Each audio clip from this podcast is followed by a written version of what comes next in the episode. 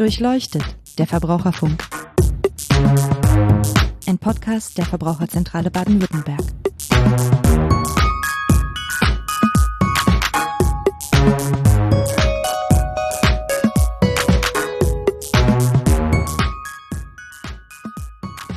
Hallo und herzlich willkommen zu Durchleuchtet, dem Verbraucherfunk, dem Podcast der Verbraucherzentrale Baden-Württemberg. Mein Name ist Niklas Haskamp, ich bin Pressesprecher bei der Verbraucherzentrale und wir wollen in der Folge heute ein ganz aktuelles Thema besprechen und zwar soll es um die Wärmepumpe gehen. Über Wärmepumpen wird ja aktuell viel gesprochen, mitunter kontrovers diskutiert. Mit Blick auf die Energiewende und das ähm, ausstehende neue Gebäudeenergiegesetz äh, spielen Wärmepumpen halt tatsächlich auch wirklich eine große Rolle. Deswegen haben wir uns das Thema vorgenommen, wollen das heute mal gründlich äh, besprechen und durchleuchten. Dazu freue ich mich hier bei uns Hans-Joachim Horn begrüßen zu dürfen. Hallo Achim. Hallo zusammen. Ähm, mein Gesprächspartner Hans-Joachim Horn ist Diplom-Ingenieur und Diplom-Energiewirt und seit 2011 auch Energieberater für die Verbraucherzentrale Baden-Württemberg. Also herzlich willkommen und danke, dass du dir die Zeit nimmst. Sehr gerne. Ja, fangen wir einfach mal ganz grundsätzlich an. Wärmepumpe ist in vielerlei Munde. Was ist das überhaupt eine Wärmepumpe? Lohnt sich das? Für wen lohnt sich das? Das wollen wir heute besprechen. Vielleicht fangen wir einfach mal damit an. Was ist das eigentlich? Ja, also eine Wärmepumpe ist im Prinzip eine kleine Maschine, die angetrieben wird mit Strom und die in dieser Funktion dann Wärme aus der Umwelt gewinnt. Also das gleiche Prinzip wie ein Kühlschrank hat. Der Kühlschrank gewinnt die Wärme im Prinzip im Innenraum und führt sie nach draußen ab. Deswegen wird es innen kalt und draußen wird es warm und gleich funktioniert die Wärmepumpe. Und die Wärmepumpe ersetzt Heizung oder unterstützt mich zu Hause beim Heizen? Wie kann ich das?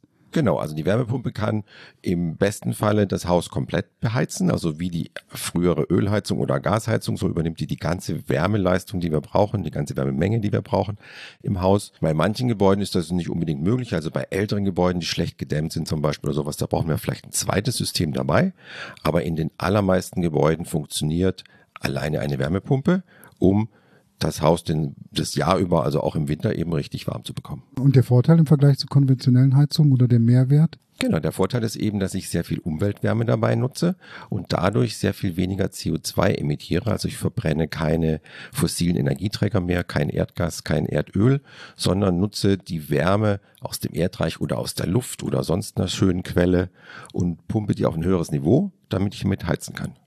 Und dafür brauche ich eben, wie du sagtest, die Umweltwärme auf der einen Seite und Strom auf der anderen Seite. Ähm, dann schauen wir vom Prinzip her erstmal, würde ich sagen, auf die Wärme. Wo kommt die her? Genau, die Wärme kommt aus ganz verschiedenen Quellen. Äh, ich sage mal, die häufigste Technik, die wir heute einsetzen, ist eine Luftwasserwärmepumpe. Das heißt, wir nutzen die Wärme in der Außenluft und übernehmen die auf unser System, pumpen die auf ein höheres Niveau, dass sie wärmer wird und können dann damit heizen. Und daneben haben wir natürlich viele andere Wärmequellen, die manchmal ein bisschen teurer sind dann in der Erschließung. Also ganz klassisch noch die Erdwärme, wo wir eben aus der oberen Erdschicht die Wärme rausholen und damit im Winter einfach ein viel besseres Temperaturniveau haben. Damit sind die effizienter, mhm. aber auch ein bisschen teurer in der Investition. Wir können aus dem Wasser Wärme holen, wir können aus dem See Wärme holen, wir können Abwärme nutzen. Also wir haben ganz viele verschiedene Quellen. Die häufigsten ist eben die Luft. Aber alles in allem klingt es jetzt erstmal für mich als Laie, ich habe sowas auch nur vielleicht mal in, auf Bildern oder so gesehen, ähm, doch irgendwie recht aufwendig. Also ich muss viel Geld investieren oder meinen ganzen Garten umgraben oder was muss ich machen, damit ich eine Wärmepumpe nutzen kann? Genau, es ist ein bisschen aufwendiger als nur den bestehenden Kessel zu tauschen. Äh, das ist keine Frage, aber die einfache Version, also eine Luftwärmepumpe, das heißt, ich habe typischerweise draußen äh, ein Gerät, so ein Wärmetauscher mit einem Ventilator. Das heißt, der Ventilator bläst ganz viel Luft durch diesen Wärmetauscher, dass da möglichst viel Wärme übergeben werden kann und habe innen dann die eigentliche Pumpe, die es auf ein höheres Temperaturniveau pumpt. Das ist vom Umfang her wie so ein kleiner Kessel oder sowas. Und das System ist nicht wirklich so aufwendig zu installieren.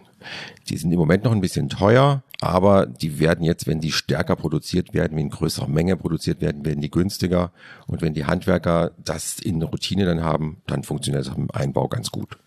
Okay, wir kommen gleich nochmal so ein bisschen zu der Frage, wie man denn die richtige Wärmepumpe oder das richtige System für sich findet und was so Fragen der Effizienz angeht. Aber du sagtest gerade noch, dass neben der Wärme auch ähm, Strom benötigt wird zum Heizen. So jetzt spontan aus dem Bauch heraus ähm, habe ich immer noch im Kopf, äh, Heizen mit Strom ist nicht sonderlich effektiv. Genau, weil den Strom brauche ich im Prinzip, um die Wärmepumpe anzutreiben. Also ich heiz eigentlich nicht direkt mit dem Strom, sondern ich nutze das, um eben dieses höhere Temperaturniveau zu erzeugen durch die Pumpe. Da ist ein Kompressor drin, der einen Druck aufbaut und muss es im Kreis rumpumpen und sowas. Und dafür brauche ich eben Strom. Dafür brauche ich verhältnismäßig viel Strom.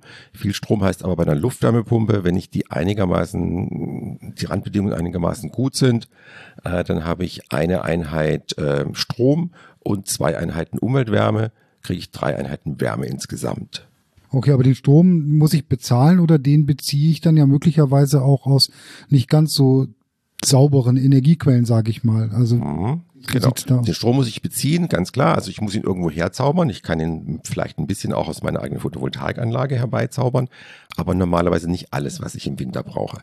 Den Rest muss ich beziehen aus dem Stromnetz und da können wir natürlich einerseits einen bestimmten Stromvertrag wählen, also einen Ökostromvertrag beispielsweise, dann sind wir da ein bisschen umweltfreundlicher unterwegs.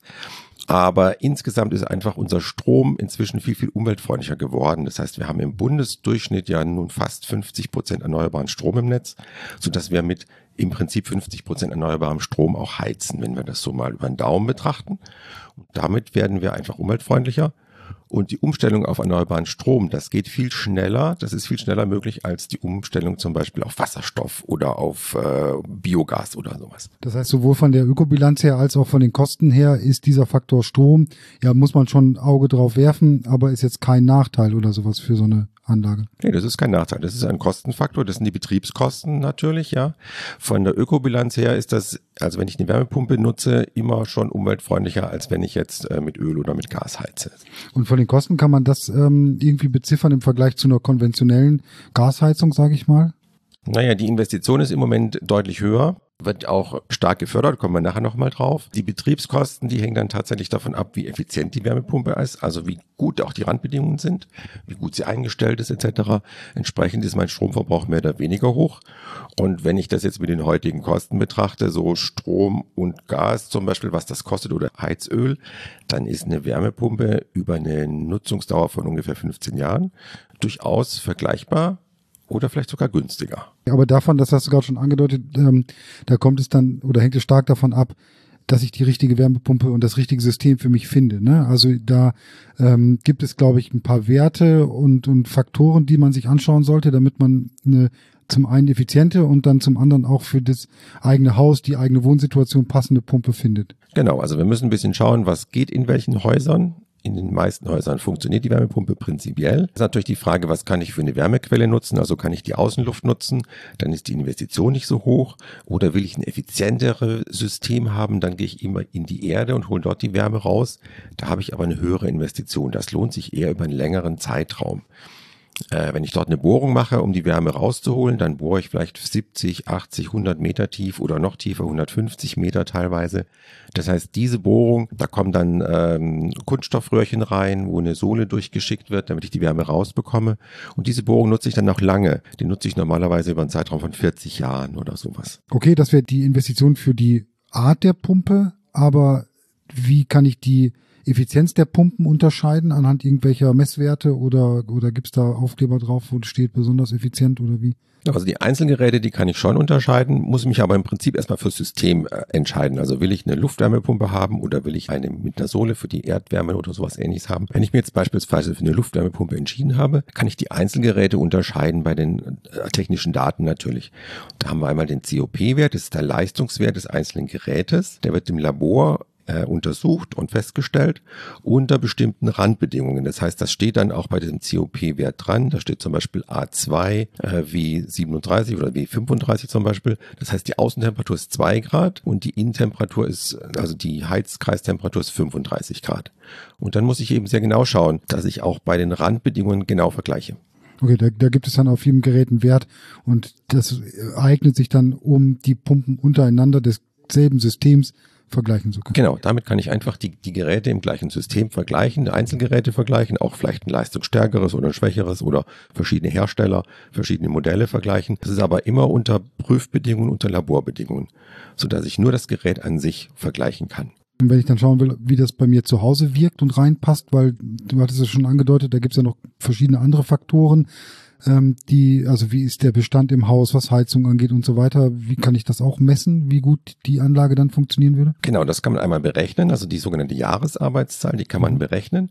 Die Jahresarbeitszahl beinhaltet aber äh, viele, vielerlei Randbedingungen, also unterschiedliche Temperaturen und beinhaltet auch einen Teil des Wärmeverteilsystems, sodass dort noch mehr Faktoren mitspielen. Ja, das ist einmal eine Berechnungsmöglichkeit nach DIN, dass ich dann auch wieder ein bisschen vergleichen kann.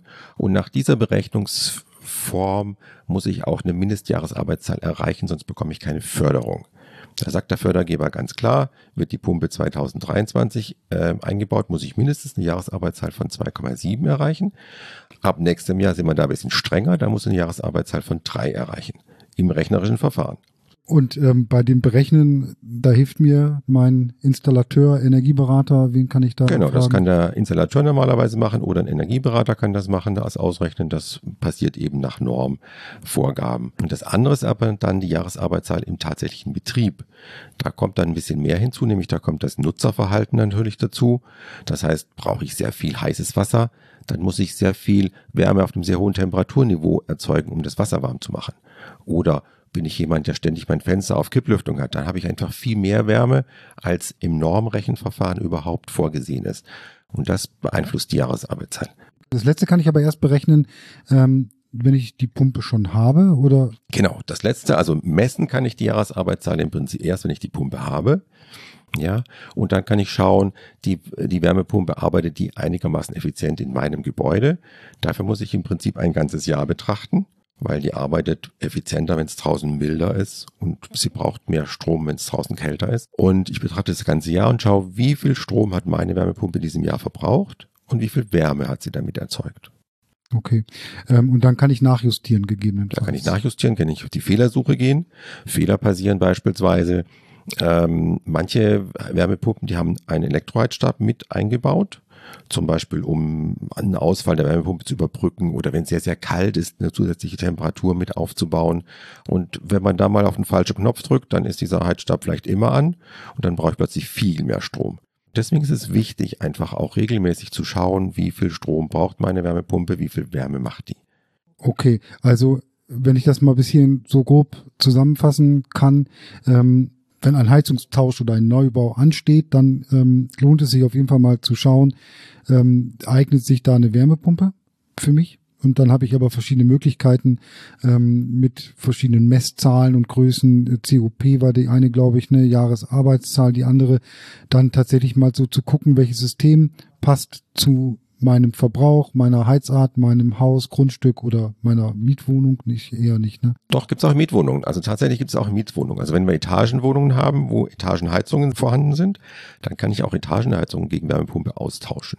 Die hat immer ein bisschen mehr Platzbedarf dann natürlich und ich hab, muss ja irgendwo die Luft herbekommen. Also das ist dann normalerweise eine, eine Luftwärmepumpe, wo ich außen ein Gerät habe, Mhm. und oder vielleicht steht es auch im, im Keller, wenn der Weg nicht so weit ist, ja.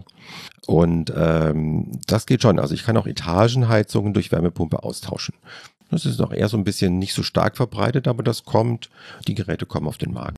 Okay, also ähm, letztendlich, um dann eben zu gucken, welche Pumpe ich habe, ist diese Effizienz auch wichtig, aber eben dann auch die Gegebenheit vor Ort. Also wenn ich mir jetzt überlege, ähm, ich habe Beispiel in meinem Fall altes Haus, äh, alte Heizung, Mietwohnung, ähm, kleiner Garten, dann fließt da noch ein Bach hinterm Haus irgendwie. Also gibt es irgendwie so Ausschlusskriterien. Also bei uns war, glaube ich, mal jemand hat gesagt, da würde keine Wärmepumpe funktionieren. Also es gibt schon Ausschlusskriterien. Ausschlusskriterien sind im Prinzip, wenn ich ein Wärmeverteilsystem habe, wo ich einfach eine sehr, sehr hohe Temperatur brauche. Also wenn ich Heizkörper habe, wo ich im Winter die Wohnung nur warm bekomme, wenn ich dort mit einer hohen Temperatur hineingehe, mit einer hohen Volllauftemperatur, da tut sich eine Wärmepumpe schwer. Und da muss ich dann überlegen, was kann ich ändern am Gebäude, verbessere ich die Gebäudehülle, brauche ich weniger Temperatur in diesem Heizkörper, ja, oder erhöhe ich, äh, vergrößere ich die Heizfläche vielleicht, dann brauche ich natürlich auch weniger Temperatur. Wenn ich das beides nicht kann, weil das Gebäude einfach da keine, keine Chance bietet, Denkmalschutz zum Beispiel drauf oder sowas, ja,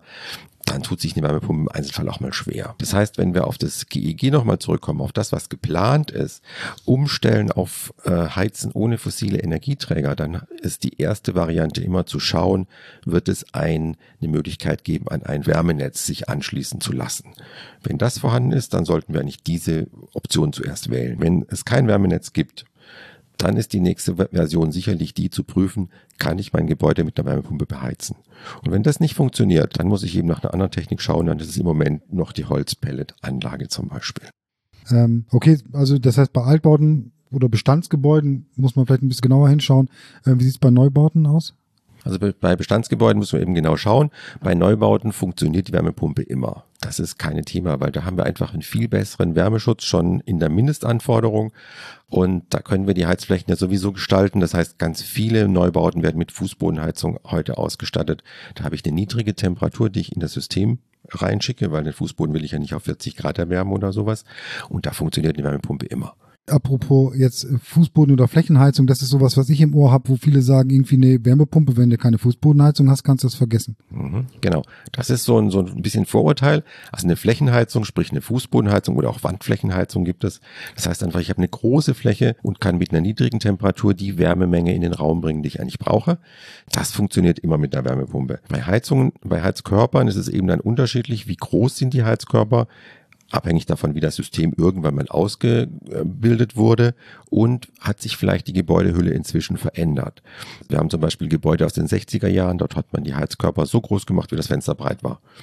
Das hat immer ausgereicht. Aber inzwischen hat man natürlich ähm, die Fenster verändert. Man hat bessere Fenster eingebaut. Man hat vielleicht das Dach gedämmt oder die Fassade gedämmt.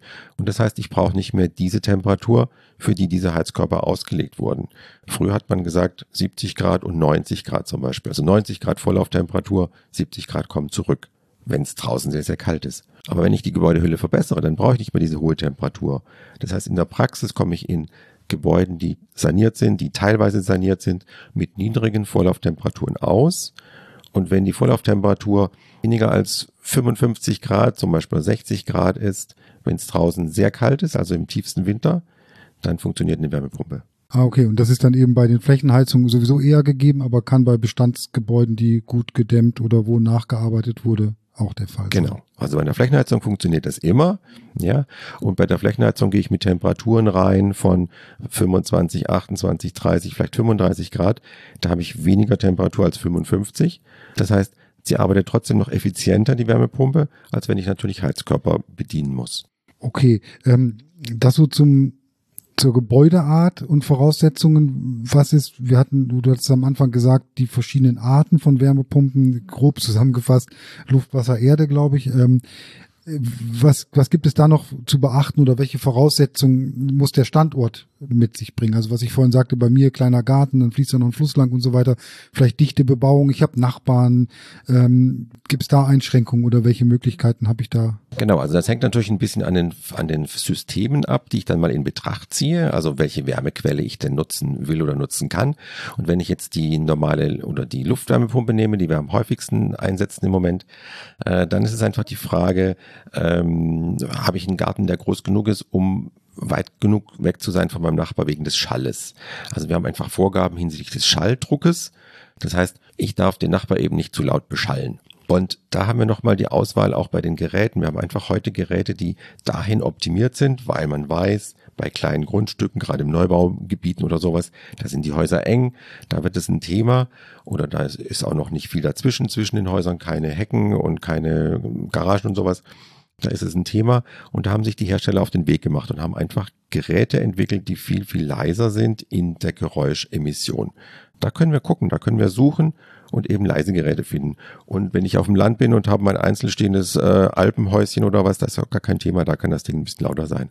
Das heißt, da auch muss man vielleicht so eine, ja, so eine alte Denke ist es ja noch nicht, weil so lange gibt es das Thema noch nicht, aber auch das, was ich im Ohr hatte, das ist zu laut oder man braucht einen Mindestabstand. Auch da lohnt es sich dann nochmal mit Unterstützung vielleicht genauer hinzugucken und, und, zu schauen, was bietet der Markt denn? Genau, das lohnt sich auf jeden Fall. Da lohnt sich auch wirklich zu schauen, wo kann ich diese Wärmepumpe platzieren. Also eine Luftwärmepumpe muss einfach die Chance haben, dass viel Luft durch diesen Wärmetauscher fließt. Ja, nicht irgendwo in den Schrank einbauen oder sowas, sondern die Luft soll da frei durchfließen können. Und dann ist aber wichtig, dass eben nicht so viel Schall zum Nachbar hingeht. Das heißt, dann muss man eben gucken, wo wird die genau platziert auf dem Grundstück. äh, die Abstände zum Nachbar oder zur Grenze, das ist landesweit unterschiedlich geregelt. Und da haben wir in Baden-Württemberg auch ein bisschen unterschiedliche Regelungen, abhängig von der Größe des Gerätes. Also wenn wir ein sehr großes, ähm, einen sehr großen Wärmetauscher draußen haben, bei einem Fünf-Familienhaus beispielsweise ist der größer als beim Einfamilienhaus, dann müssen wir einen Abstand einhalten. Bei kleineren Häusern haben wir in Baden-Württemberg keinen Abstand. Okay. Und für die anderen Arten Wärmepumpe, also kann ich an jedem, auf jedem Grundstück beliebig in den Boden bohren, um da an Erdwärme oder Grundwasser oder sowas zu kommen, oder gibt es da auch Beschränkungen? Genau, das ist die andere spannende Frage. Wo kriege ich denn das Thema mit der Erdwärme geregelt? Also da haben wir einmal von Baden-Württemberg eine, eine, Übersicht. Das ist das ISONG, heißt das, ist vom äh, LUBW Baden-Württemberg veröffentlicht. Können wir selber reinschauen, kann jeder reinschauen. Das sind einfach die Gebiete, die schon mal ausgeschlossen sind von der Erdwärmenutzung. Beispielsweise Wasserschutzgebiete, da darf ich nicht bohren. Und das ist eine grobe Übersicht auch über die Qualität der, der Erde, also wie viel Wärme dort zu gewinnen ist, ob da viel oder wenig zu gewinnen ist. Und dann muss ich, wenn das Gebiet geeignet ist dafür, muss ich mich entscheiden, will ich das machen oder nicht. Wenn ja, dann muss ich da natürlich Abstände einhalten. Also da muss ich Abstände zum Nachbar einhalten, aber auch untereinander. Also wenn ich mehrere Bohrungen brauche, weil ich ein Mehrfamilienhaus zum Beispiel habe, zwei, drei Bohrungen, dann müsste zwischen den Bohrungen ein Abstand sein. Sonst kann ich da, also die beeinflussen sich dann gegenseitig, nehmen sich gegenseitig die Wärme weg. Das macht keinen Sinn. Ja, das ist häufig das Problem in kleinen Reihenhaussiedlungen, dass die Häuser so, so klein sind oder die Gärten so schmal, dass wir dort nicht in jedem Garten eine Bohrung machen können, aus Abstandsgründen. Und die Grundwasserpumpen, heißen die so? Genau, die Grundwasserwärmepumpe, die nutzt die Wärme aus dem Grundwasser. Das heißt, da wird in das Grundwasser rein eine Bohrung gemacht. Dort wird das Grundwasser rausgesaugt, wird über einen Wärmetauscher geführt, da wird die Wärme entnommen und dann gibt es einen Schluckbrunnen, wo das Grundwasser wieder zurückgedrückt wird in das Grundwasser. Also wir dürfen kein Grundwasser entnehmen, sondern nur die Wärme daraus entnehmen. Das heißt, da brauche ich natürlich auch eine Genehmigung, weil ich in das Grundwasser reingehe. Das Grundwasser ist ja schon ein sehr hochwertiges Gut.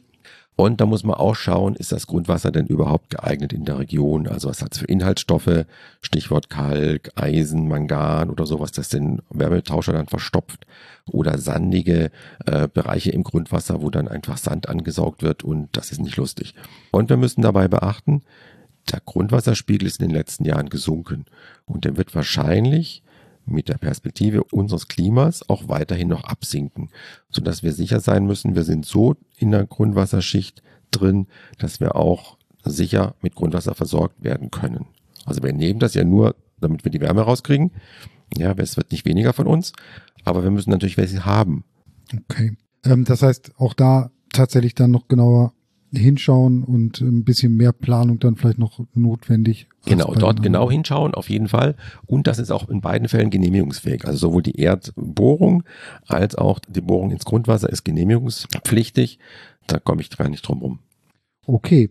Ähm, ja, ich, ich springe mal einfach einen Punkt weiter. Ähm, wir hatten schon ein paar Mal das GEG ähm, erwähnt, was jetzt demnächst kommt und eben auch eine stärkere Nutzung von Wärmepumpen vorsieht. Da ist aber auch die Rede von hybriden Heizsystemen.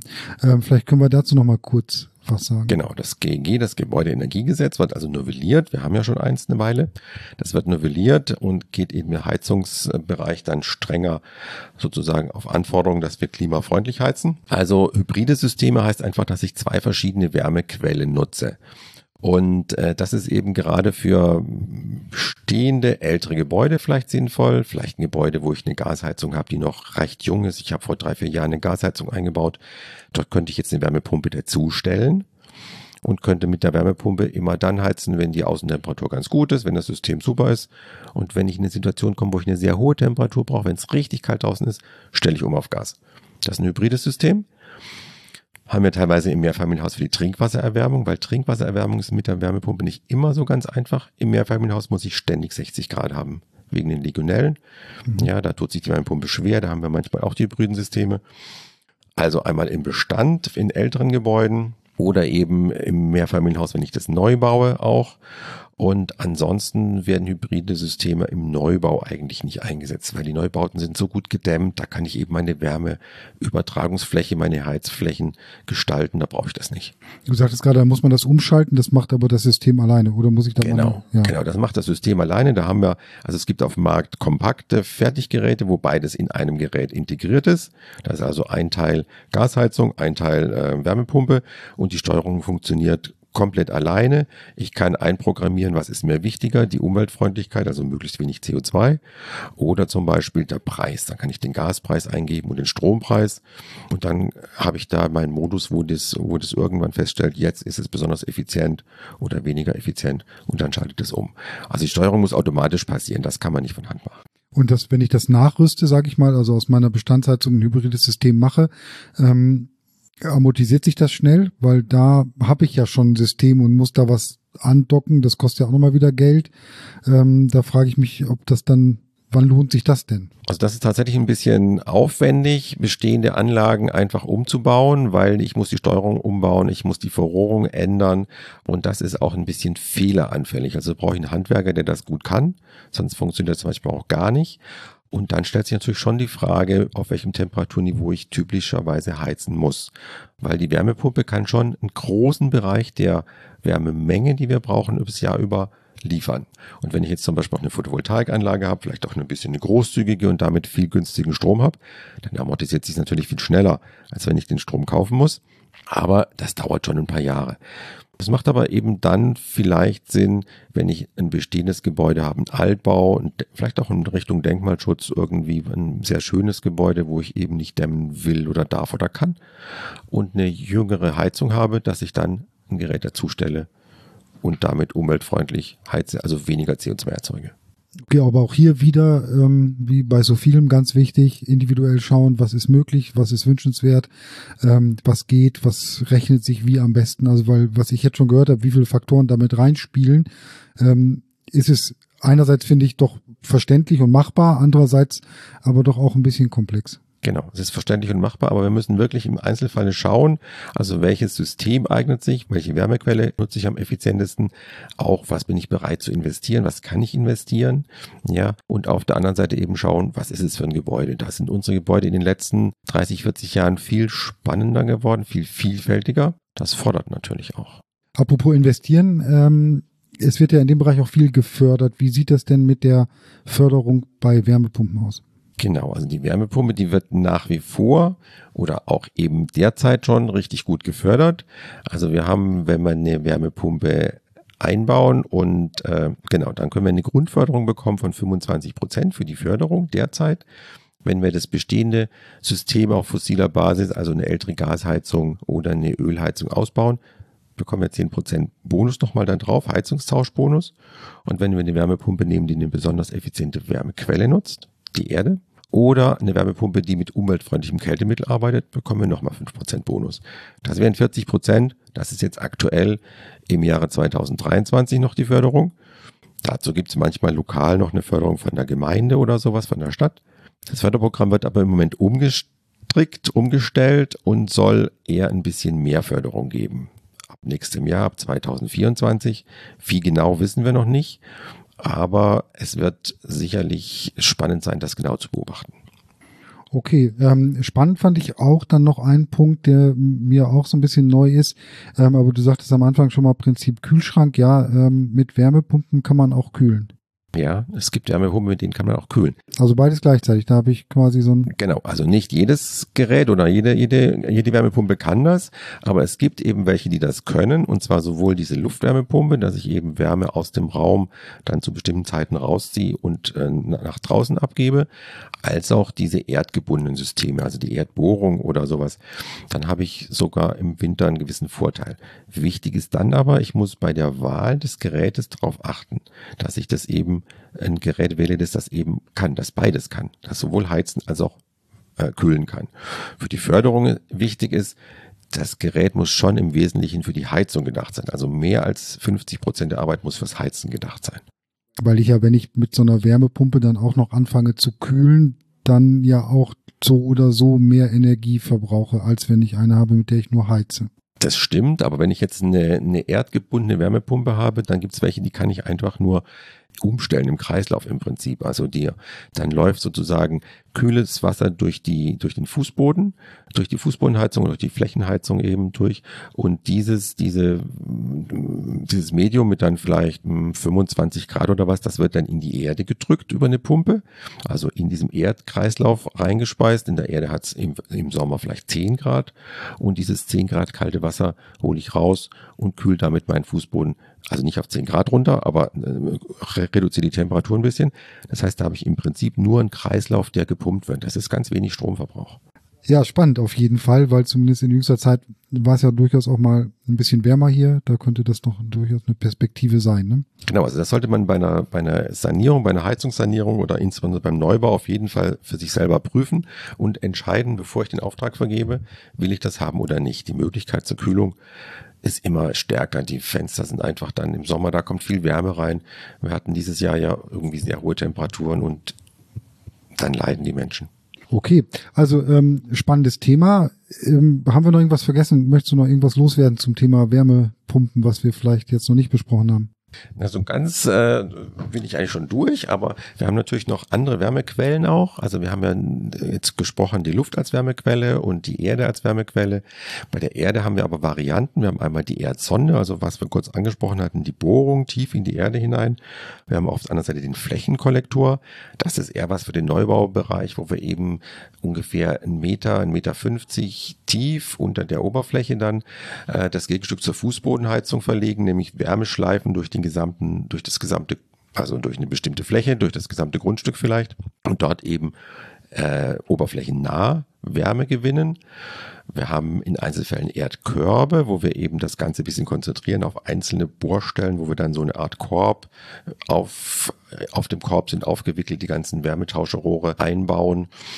Ähm, wir können natürlich bei größeren Systemen auch andere Wärmequellen nochmal nutzen. Also beispielsweise dass die Abwärme aus dem Abwasser. Das ist natürlich eher für Quartiere dann gedacht. Oder bei uns in Konstanz am Bodensee das, das Thema Bodenseewärme, also wirklich Seewärme, wo dann aus dem Seewasser genommen wird, die Wärme entnommen wird, das Wasser zurückgespeist. Das sind sehr lukrative Wärmequellen. Nicht fürs Einfamilienhaus, das äh, reduzieren wir uns auf andere Situationen. Im industriellen Bereich teilweise Abwärme, das ist natürlich eine Nische. Mhm. Ja, Abwärme auch in Lüftungsanlagen. Also das haben wir auch in Einfamilienhäusern, dass wir Lüftungsanlagen einbauen, um für eine gute Luftqualität zu sorgen. Das heißt, wir müssen diese Abluft ja rausnehmen aus dem Haus, die ist warm und aus dieser Abluft eben auch die Wärme entziehen und nutzen. Also gibt es eine ganze große Vielfalt an Systemen. Ich höre schon, das ist ein Riesenthema. Ähm wo wir sicher noch länger und viel mehr drüber sprechen können, aber ich glaube, bis hierhin haben wir zumindest für den ähm, Bereich, der glaube ich, viele Menschen jetzt in nächster Zeit und aktuell interessiert schon einiges ähm, besprochen. Wir liefern wie immer bei uns auf der Internetseite dazu auch noch weitere Informationen. Wir haben auch spannende Online-Seminare und auch Beratungsangebote zu dem Thema. Das verlinken wir da alles. Da kann man dann ähm, sich gerne noch weiter informieren. Ja, ähm, Achim, vielen Dank bis hierhin. Gerne, Niklas, danke. Ja, und Ihnen vielen Dank fürs Zuhören. Ich hoffe, es hat Ihnen gefallen und Spaß gemacht. Dann hinterlassen Sie uns gerne ähm, eine Bewertung, schicken Sie uns Anregungen, Fragen, Kritik, äh, wie immer gerne an unsere E-Mail-Adresse online at vz-bw.de und hören Sie beim nächsten Mal gerne wieder rein. Tschüss.